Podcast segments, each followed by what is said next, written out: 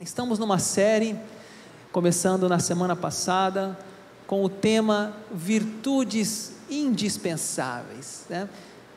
O que é uma pessoa que tem virtudes? Uma pessoa que tem virtude, pessoa que tem qualidades, que tem boa índole, que é uma pessoa do bem, né?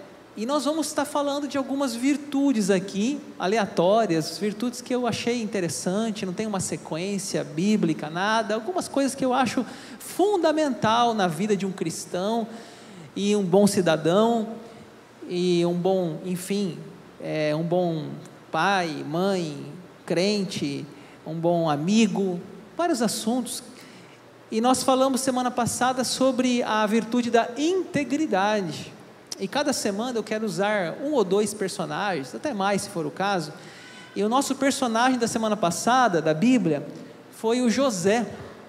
Quando José, lá no Egito, a mulher de Potifar deu em cima dele, né? Deita-te comigo. Ele falou assim: Como cometeria tamanha maldade e pecaria contra Deus? Né? Ele entendia que Deus conhecia todas as coisas. E o outro personagem semana passada foi o profeta Samuel, que ele falou assim: por acaso eu defraudei alguém? Por acaso eu né, é, é, devo alguma coisa? Roubei um boi uma jumenta?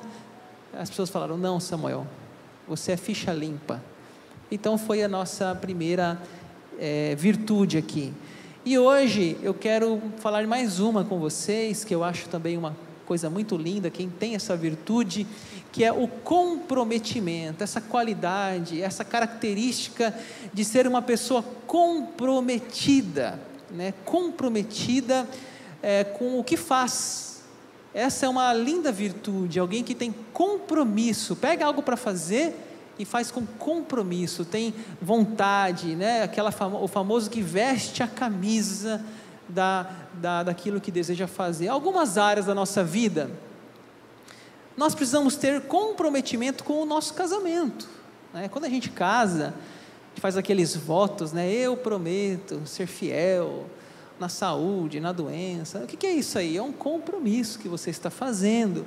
Então, quando você evita né, a, o adultério, quando você evita pensamentos impuros, quando você evita situações que possam atrair o seu coração para longe das, do seu cônjuge, você está tendo compromisso, comprometimento com aquele, com a sua família, com o seu casamento. Né? E como é importante a gente entender isso. Outros também, ou deveriam, né, todos nós também ter compromisso com os filhos, né? Comprometimento com os filhos. Eu falo que fazer filho é fácil, né? O difícil é educar um filho. Né? Você tem uma relação íntima com uma pessoa e você faz um filho e, rapidamente. Mas e para educar, né? E para ensinar a ser um bom cidadão, para ensinar uma boa educação, isso é uma vida, né? Uma vida então, você que é pai sabe o que eu estou falando, e exige então muito comprometimento dos pais, né? Uma decisão de amar os filhos, porque às vezes dá vontade de deixar o filho na esquina e falar, fica aí, alguém leva você, né? Mas a gente não faz, né? Eu, eu falo assim, eu quando eu era pequeno, eu dei muito trabalho para meus pais, gente, dei muito trabalho. Eu estou pagando meus pecados hoje com, com Samuel. Né? Eu lembro que eu quando meu pai, eu tinha essa faixa da junior adolescente, eu lembro que eu, eu era muito chato, era um, menino chato demais. Aí eu lembro que meu pai falava assim: Ô, oh, legal, vamos lá para a casa da avó, lá no Paraná. Eu morava em São Paulo, vamos lá no Paraná. Eu dizia assim: não quero ir, não vou, ninguém vai me carregar. E ia chorando porque eu não queria ir. Aí eu ia no carro, viajava 10, 15, 20 horas. Chegava lá, eu me divertia, eu brincava. Aí, vamos voltar, eu não quero voltar. Aí eu chorava porque eu não queria voltar. Então eu era um verdadeiro chorão, né? Era um verdadeiro teimoso. Minha mãe falava assim: Daniel, você deu muito trabalho. Minha mãe começava a rir, tanto que eu chorava, né? Aí hoje o que aconteceu? Estou pagando meus pecados, gente, com Samuel. É da mesma jeito, Samuel. Nós estávamos agora de férias, né, passeando, eu vontade de deixar o Samuel lá e ir embora, né? Mas eu, por ter compromisso, eu não deixei não, eu trouxe ele de volta para casa, né? Então realmente é muito compromisso que os pais têm que ter com os filhos. Também compromisso com o trabalho, né? Aqueles que amam a empresa, fazem o trabalho com amor, se dedicam, né? O famoso veste a camisa, né? Que dá o sangue. Ah, é por causa do dinheiro? Sim, o dinheiro é importante, mas não é somente pelo dinheiro, porque ama o que faz, gosta do que faz, né? Está ali porque ele entende que o seu trabalho é deixa o mundo melhor, porque o seu trabalho dá dignidade, o seu trabalho abençoa pessoas, não simplesmente por um pagamento, gente. Né? A gente sabe que o dinheiro é uma necessidade, mas a gente sabe que se a gente trabalhar pensando no último dia do mês para receber o pagamento ou no primeiro, é uma vida tão triste. É, então a gente tem que fazer as coisas com compromisso, compromisso. E pessoas assim que têm compromisso no trabalho, elas prosperam, elas abrem seus próprios negócios, elas crescem, elas são, é, recebem promoções, porque são pessoas que são compromissadas, né? Compromisso com a igreja, é uma área também, né? Vocês vieram aqui num dia de chuva, né? Se decidiram estar aqui, tem compromisso, né? Compromisso com a célula. Ah, olha, conta comigo, estarei presente na célula, né? Então, nós precisamos de pessoas compromissadas. E por último, eu poderia falar aqui de tantas áreas da vida, a saúde, né? Como acabou de ser falado aqui, fazer os exames, fazer o check-up, e fazer um, tratamento, ter compromisso com você, cuidar de si. Isso é ser uma pessoa compromissada. E poderia falar aqui de tantas coisas aqui, amigos, oração, a leitura da Bíblia, enfim, mas eu não tenho tempo para isso, tá? Olha essa frase na tela. Todo grande projeto começa com um grande compromisso. Você pode ler junto essa frase comigo? Vamos lá? Todo grande projeto começa com um grande compromisso, né? Gente, olha, a vida, ela é cheia de obstáculos. A vida é cheia de obstáculos. Jesus falou assim: No mundo tereis aflições. Né? Não é fácil, haverá momentos na vida que a gente vai pensar em desistir, Haverá momentos da vida que a gente vai falar: ah, não dou mais conta, estou cansado, esse povo não ajuda, eu estou sozinho, ninguém está comigo nessa empresa, nessa casa, nessa família. Olha, enfim. Mas se você tem um, um grande projeto, você também tem um grande compromisso e você vai conseguir é, chegar lá no seu sonho, no seu objetivo, com a virtude do compromisso. Ah, tem uma frase, um quebra-gelo que a gente às vezes usa na célula, talvez você já tenha respondido essa pergunta na célula, que é assim: se você pudesse jantar por três horas com qualquer pessoa do mundo, quem seria essa pessoa? Né? Se você pudesse, pense aí. Ah, se você pudesse é, sentar para conversar com alguém que você admira muito, é, ali está é, sentar, né? Eu coloquei. Se você pudesse sentar para conversar, ah, aqui na minha meu esboço está jantar por três horas. Enfim, a mesma coisa. Por exemplo, é, se você pudesse escolher, é, eu admiro muito um pastor chamado Hernandes Dias Lopes, né? É, eu admiro muito esse pastor e eu gostaria de um dia sentar, conversar com ele, jantar, nem que for pegar na mão dele, né? Eu ainda não tive essa oportunidade. Então, eu já até sonhei com ele, né? Sonhei um dia que eu estava conversando com ele. Então, eu tenho algumas pessoas que eu admiro. Talvez você admira também o Hernandes. Quem sabe a gente vai trazer ele aqui para pregar, amém? Olha, então vamos sonhar, né? Não custa nada.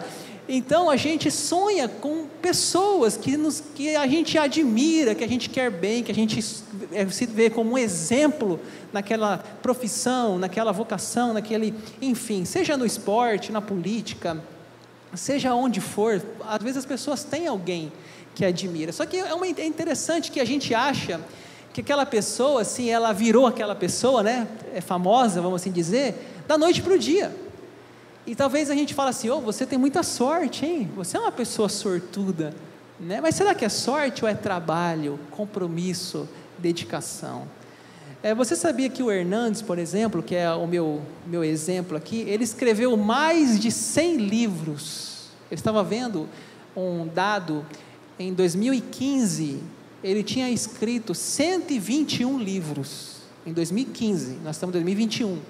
Tá? Eu não tenho o dado 2021, eu vi o dado 2015. 121 livros escritos. Aí é fácil eu chegar para ele e falar: Ô Hernandes, você é um cara de sorte, hein? Olha, você, é você tem muita sorte. Será que é sorte? Ou será que é compromisso com seu sonho, compromisso com seu trabalho, com sua vocação. Quantas noites será que ele ia viajar e levava o notebook escrevendo seus livros, né? A esposa dele que deve saber, né? O quanto ela teve que abrir mão da presença do pastor Hernandes para que ele pudesse escrever até mesmo comentários da Bíblia, né? Eu falo assim, poxa, a gente não consegue nem ler a Bíblia, o cara consegue comentar a Bíblia, é demais, né? É muito exagero, é um privilégio, né? Então, é uma mente brilhante e o esforço que ele tem também de se dedicar. Não é fácil. Então, irmãos, quando a gente tem uma, um grande projeto na nossa vida, tem que haver também um grande compromisso, senão a gente não chega aonde a gente quer. Às vezes a gente vê um grande é, esportista, né? Você fala assim, cara, você corre esse 100 metros aqui, né? O Bolt, né? Você corre os 100 metros aqui numa facilidade, você não sabe quantos quilômetros ele teve que correr para ele chegar a correr 100 metros. Né? Então, é, é, eu quero só que você entenda a importância de ter um compromisso com o projeto. E se você pudesse entrevistar o seu, o seu é, pessoa que você admira, seja empresário, dono de uma franquia, e ele te contasse a história dele, você ia ver que ele passou por muitos obstáculos, muitas provações, tribulações, mas ele teve compromisso com seu sonho, né? Compromisso com seu sonho. Olha que frase bonita que eu tenho aqui. Para dizer um firme não, é necessário um ardente sim no coração. Essa frase resume bem o que é comprometimento. Às vezes tem que dizer não para algumas coisas, né? Para você ter o que? O seu compromisso com o seu propósito de vida né? Já viu aquela pessoa que faz o curso de, de direito, aí ela faz o curso de psicologia, aí ela faz o curso de engenharia, aí ela faz o curso de, de fisioterapia, o que, que ela é? Né? Porque não tem o que? Uma, um compromisso com foco, com objetivo. Então não é nada, não é boa em nada, porque sabe tanta coisa, mas não se especializa. Então, para dizer um firme não, né? É necessário um ardente sim. Então, ó, eu digo não para isso, digo não para aquilo e digo sim para o meu objetivo, né?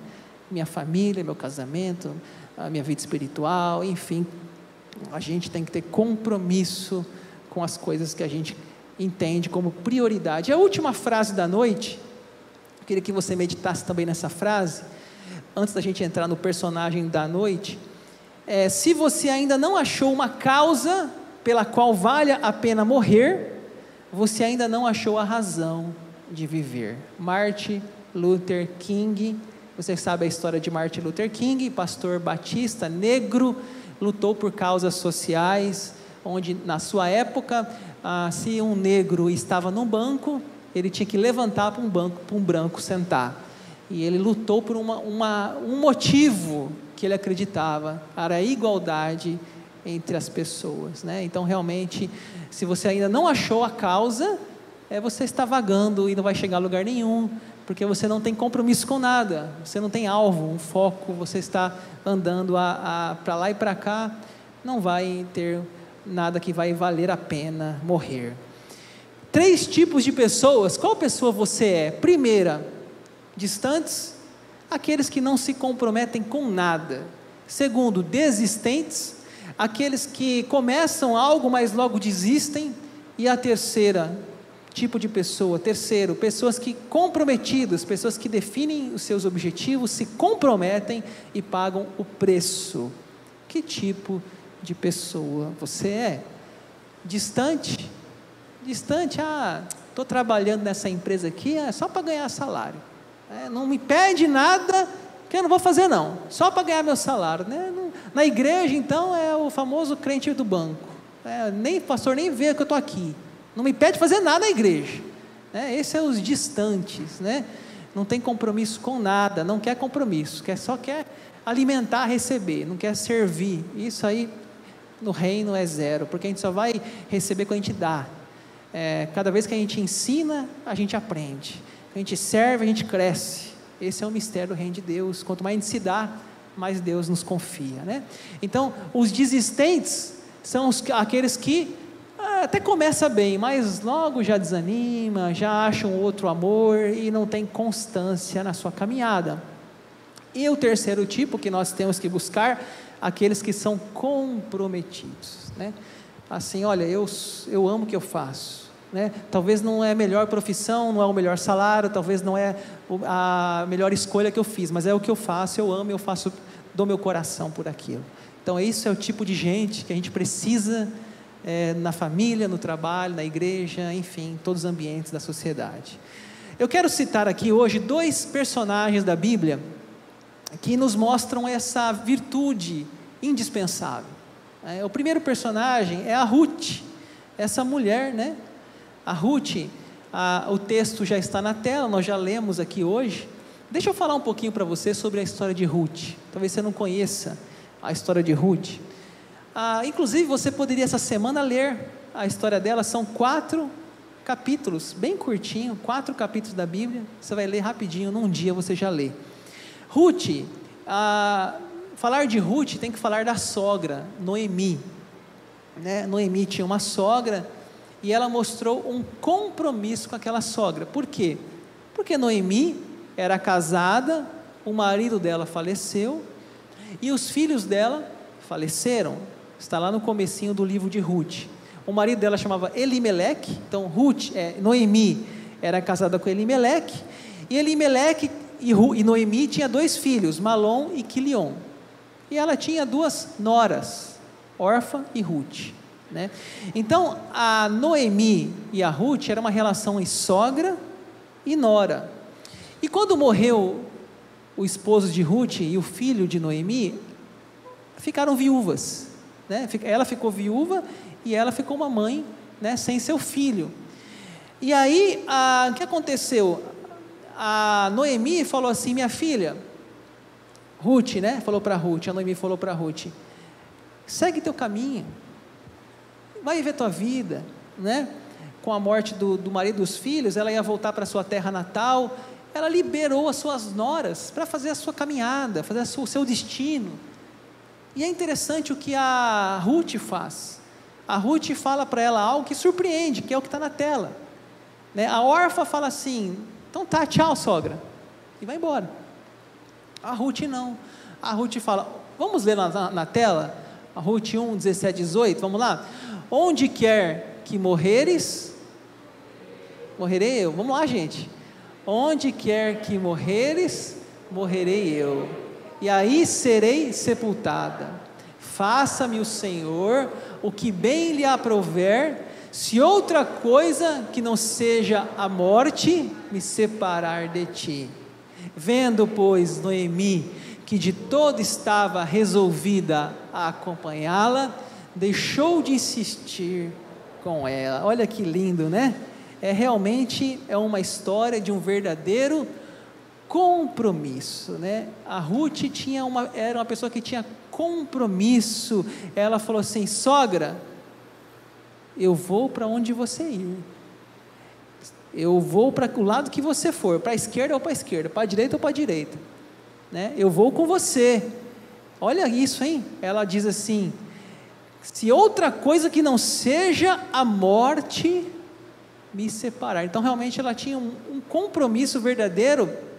E o verso 16, que é um versículo antes, fala assim: Olha, disse, porém, Ruth não me instes para que te deixe, e me obrigue a não seguir-te, porque aonde quer que fores, irei eu, e onde quer que pousares, ali pousarei eu. O teu povo é meu povo, o teu Deus é o meu Deus. Deixa eu falar uma coisa para você.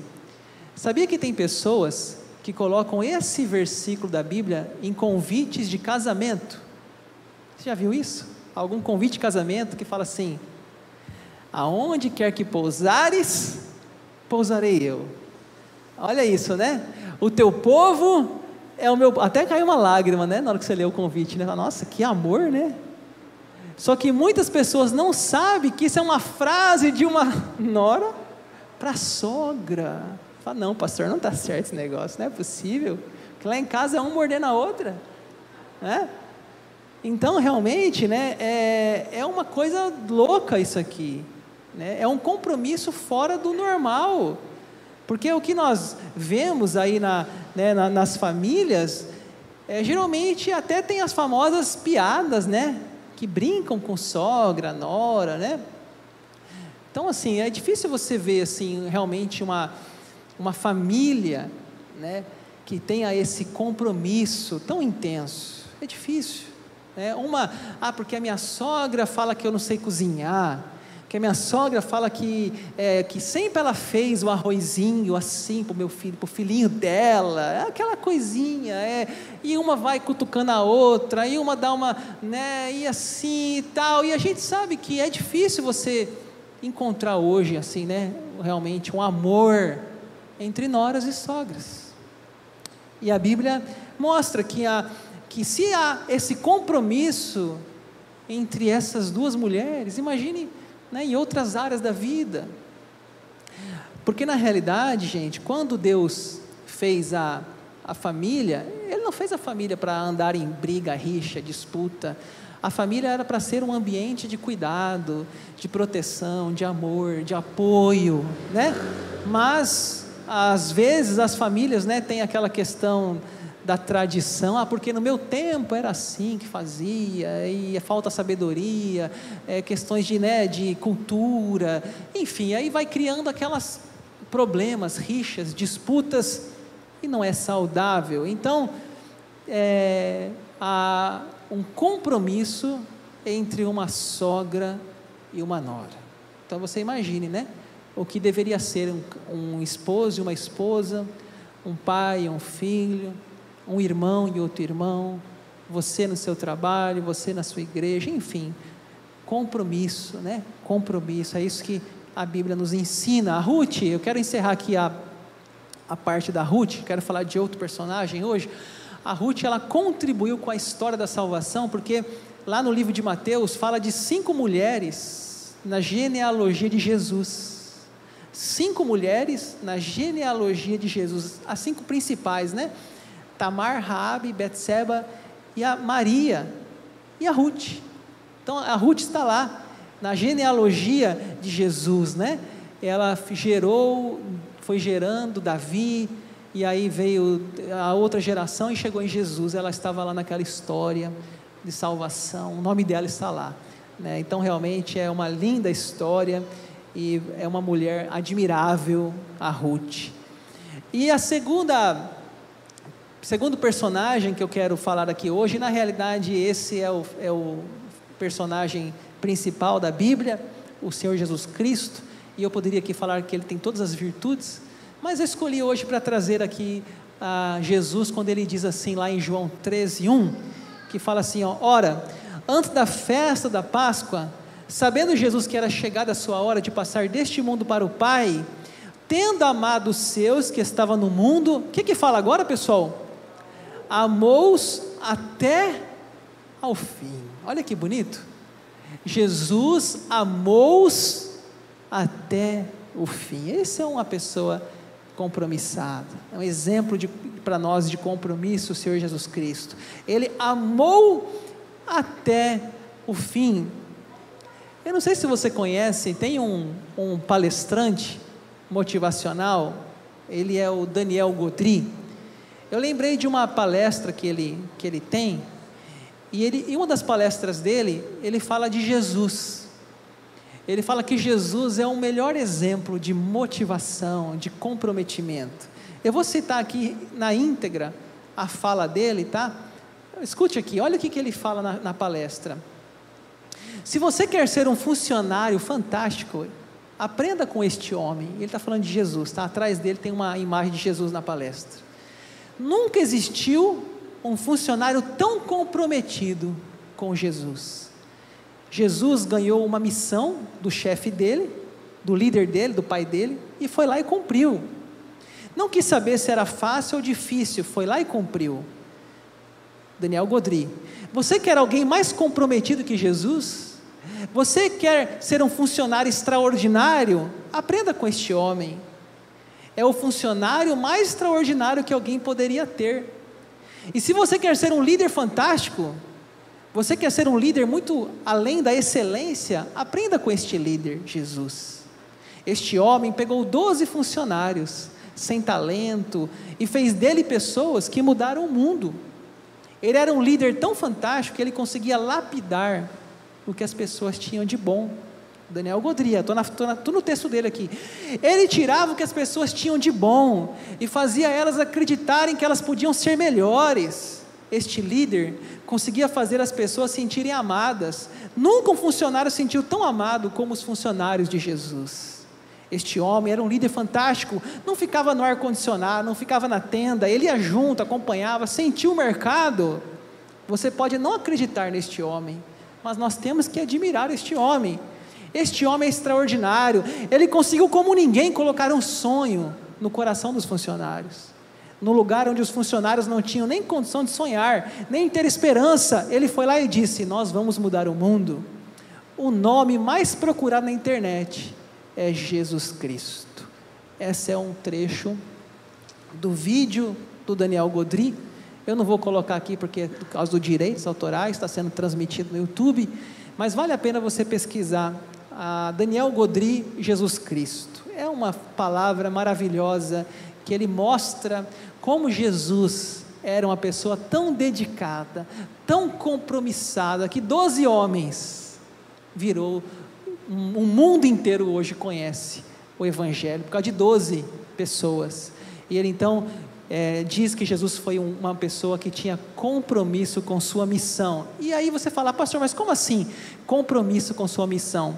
Tem uma passagem na Bíblia que Jesus está no jardim do Getsemane e ele fala uma frase lá que é muito forte.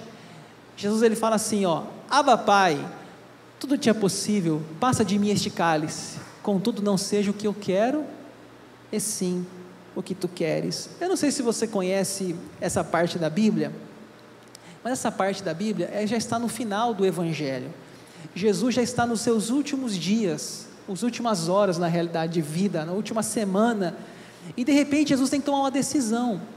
Ele precisa decidir se ele vai para a cruz ou se ele vai fugir da cruz. E ele fala uma coisa ali, ele fala assim, Jesus, né? Passa de mim este cálice. Ele não está falando de um copo de suco, nem um copo de vinho. Ele está falando de uma missão. Ele está falando de uma crucificação. Passa de mim este cálice. Só que ele continua, Jesus. Não seja o que eu quero, e sim o que tu queres. Né? Você imagine aquele homem que andou sobre as águas, aquele homem que acalmou o mar, aquele que fez milagres e milagres, chega uma hora da vida dele que ele tem que tomar uma decisão. Ele já está a prestes de ser crucificado, e ele fala lá: Estou triste, estou profundamente abatido. Ele fala para os discípulos: Fiquem aqui comigo, orem comigo, me acompanhem. Sabe por que, que ele estava triste? Judas estava vindo junto com soldados romanos para prender. Ele sabia de tudo, porque ele sabia que Pedro o negaria, ele sabia que o sinédrio o condenaria, ele sabia que Pilatos o sentenciaria, ele sabia que as pessoas gritariam: crucifica, crucifica. Ele sabia que iam soltar o Barrabás, iam condená-lo, ele sabia que seria açoitado, cuspido, humilhado, ele sabia os horrores da crucificação. Mas sabe o que ele fala? Não seja o que eu quero, e sim o que tu queres. Essa é uma pessoa de compromisso. Ele tem uma missão. Deus amou o mundo de tal maneira que deu o seu filho, para que todo aquele que nele crê não pereça, mas tenha vida eterna. E Jesus ele cumpriu a missão. Ele disse: "Vou, vou enfrentar". E lá na cruz ele só sossegou, né, aquela alma disposta à sua missão. Ele disse assim: "Está consumado" está pago, está feito. Então, Jesus sim nos mostra o grande exemplo de entrega, de paixão, de vocação, de viver o seu propósito que o Pai o deu, de vir nessa terra e morrer na cruz por nós. Você é uma pessoa que tem paixão, né? Já ouviu falar paixão de Cristo? Você é uma pessoa, uma pessoa que tem paixão ou uma pessoa apática? Sabe o que é uma pessoa apática? Apática, ah, tá tudo bem, ah, não tem, não tem brilho, não tem sonho, está morta, apática, apática. Você tem algum sonho? Ah, pastor, meu sonho é ficar em casa, dormir. Tá bom. O mundo está muito difícil. Apática. Jesus não, ele tinha paixão, a paixão de Cristo. O amor, a entrega, a coragem, a dedicação, o sacrifício por todos nós. Então, irmãos, Deus nos chamou a gente para ficar apático. Ele nos chamou para ter paixão pelas coisas que a gente faz, amor pelas coisas, dedicação, compromisso, comprometimento.